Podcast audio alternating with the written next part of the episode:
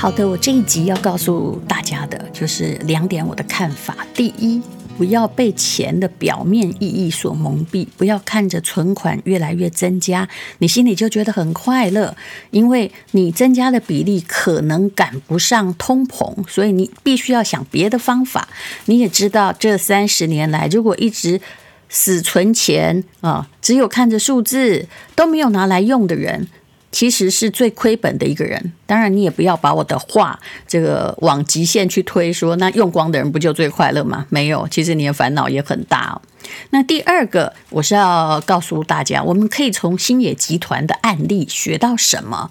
我很怕我在帮他宣传啊，因为其实他也不需要帮他宣传。有人说呢，台湾台面上的人物大概只有马英九没有去过星野集团，那他很贵。有人说他就是日本的阿曼。那这位创始人叫做星野嘉路，星野哈，就是那 Hoshinoya，就是星星的野外哈，那两个字星野。他今年呢，嗯，应该快要六十岁了，一九六零年，也没有比我大多少了。他家里就是日本避暑胜地青井泽的星野温泉老旅馆，他是第四代的传人了。那么，在他三十多岁的时候，因为你知道轻井泽哈，他跟宜兰一样，他不是一个可以真正在那里啊生存或者是成功的地方，你只能按照着老路在做事。那么他呃，可能在外面读书，回到当年已经有八十年历史的旅馆的时候啊，他面对的是一个。你知道，没有任何事业可以承传百年。最严重的问题是因为大家会越生越多嘛，所以以前那个历史的什么均田制啊、府兵制啊，势必哦都是一个失败的结局。这个星野嘉路，他面对的是一个有二十一个家族股东，而且设备很老旧的旅馆。那你也知道，如果股东只有你一个人，你你很好改；但是如果有二十一个人，哇，上面不知道多少个长辈呢。但是呢，在那个时候啊，嗯。他没有办法改变哦。可是你要看看，现在是一九二零年了，日本的经济衰退已经二十多年了。很多公司的营业额，很多人跟我说生意好，我说你拢没讲 gay，也不能看到你周末去你就觉得生意很好，订不到就生意好。那你要看他周一到周五啊。很多公司的营业额，尤其在日本，都比那个九零年代他们正在发达哈，泡沫还没消失的时候少了一半呢。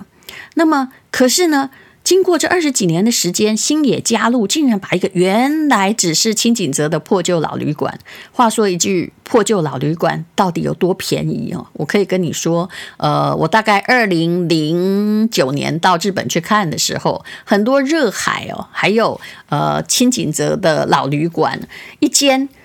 很大很大，因为亏损累累，很可能不必一亿日币，也就是不用三千万台币，他就要卖给你了。可是呢，现在星野集团经过二十几年，在一个破败的经济之下，这其实是很值得所有的老龄化国家参考的一个企业。他把旗下拥有三十五个。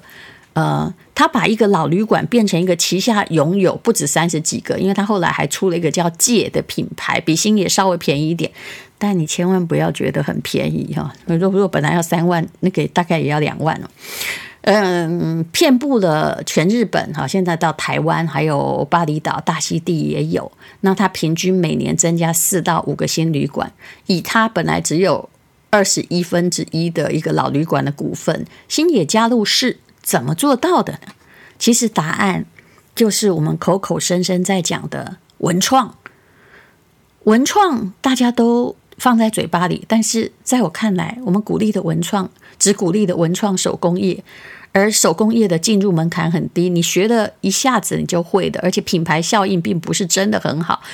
当然，还有个问题，创意很容易被抄袭，所以我们的文创常常就流于哦，呃，某个部门开开会啊，教室教授分到了一些钱，于是呢就写了完写完一个报告哈，或者地方政府稍微鼓励一下，叫大家来申请经费，那就算了。结果所有的书店也都变成百货公司。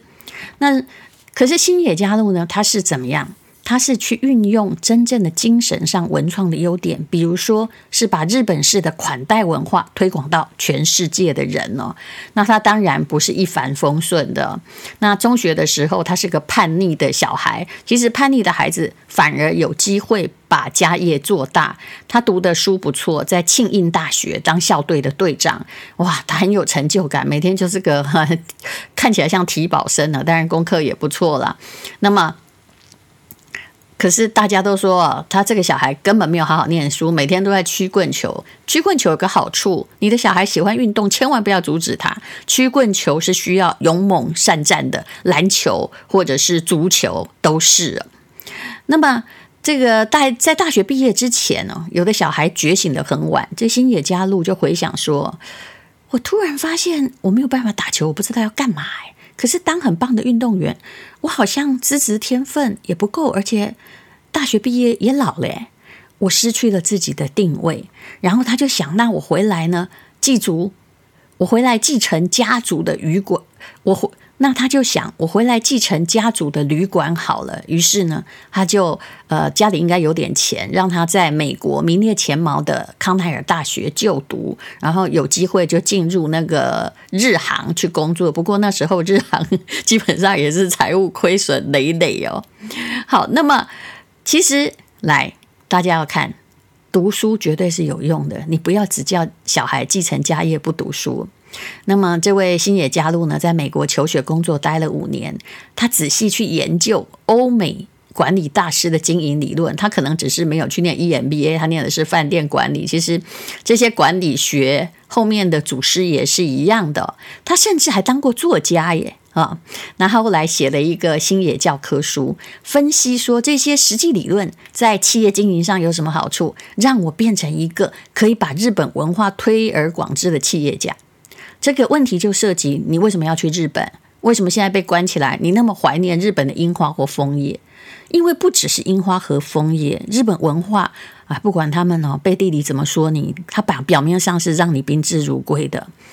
这一点哦，我觉得也是世界各地其他的星野旅馆比较没有做到的。也就是你去看日本的星野，他的某一种接待跟。他的笑容是比较真诚，但我们这里还比较像是客气归客气，但是你可以感觉他好像他的客气是被训练出来的哈。好，那么他在这个他从美国回国之后。用副董事长身份进入星野工作，但股东很多都是家族的老人哦。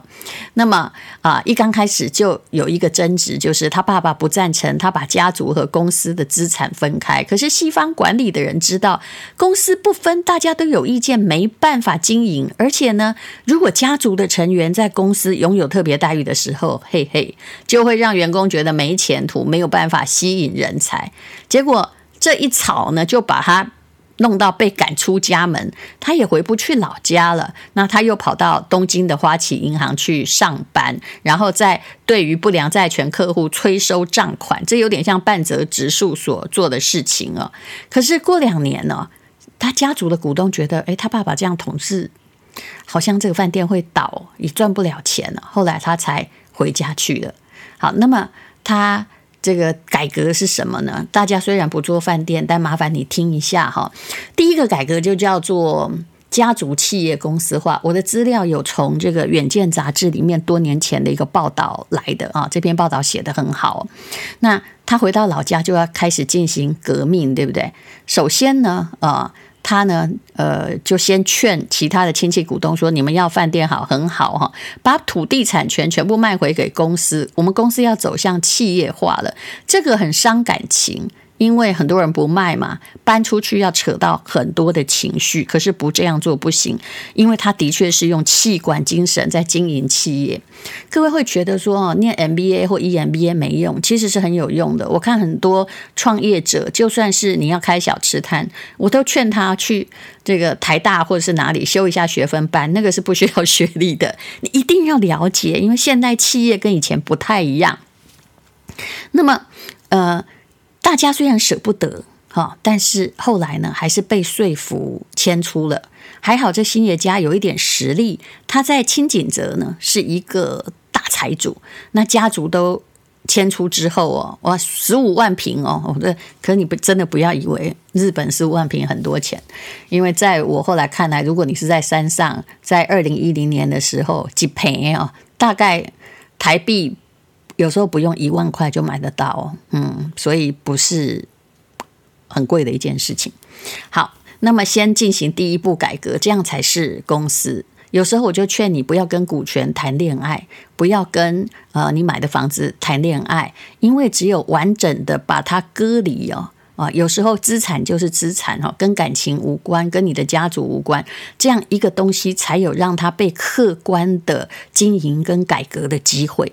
第二个就是要提高顾客跟员工的满意度，首先是员工喽，很多员工根本不理他，他每次要叫。厨师改菜色的时候，关系就很僵，还说你根本不懂我。啊，短期之内呢，就好多的员工就走掉了。然后呢，他又很难找到新员工，这也是乡下所有的观光工厂的困境，因为他只是老旅馆嘛，知名度不高，薪水也不高，员工休假也很少。还好当时没有什么呃。他们这很多很像那种战国时代的家族老奴啊，嗯、不太会有什么劳资法的限定啊，所以没有人要到那荒郊野外去工作。日本的东京的薪水比乡下高很多呀，啊，那么他只好呢要从管理和组织创新来吸引人才。什么叫管理和组织创新？也就是说，去打造一个让员工可以享受的环境啊，但你也不要把享受解释成员工都在度假。于是他就先提出管理创新的理论哦，然后让这个员工也一起提供充分的资讯和意见，不然以前年轻的员工都不敢讲话，而且他还笑着说：“我就是要让你了解公司状况，让你知道你现在薪水很低的原因哦。我想要改变呢，那薪水很低不是老板小气，而是因为我们真的生意不好哦。好，那么呃。”让员工呢也可以有一些升迁的机会，那而且他可以自己说我我现在想升迁，或我现在想调职了。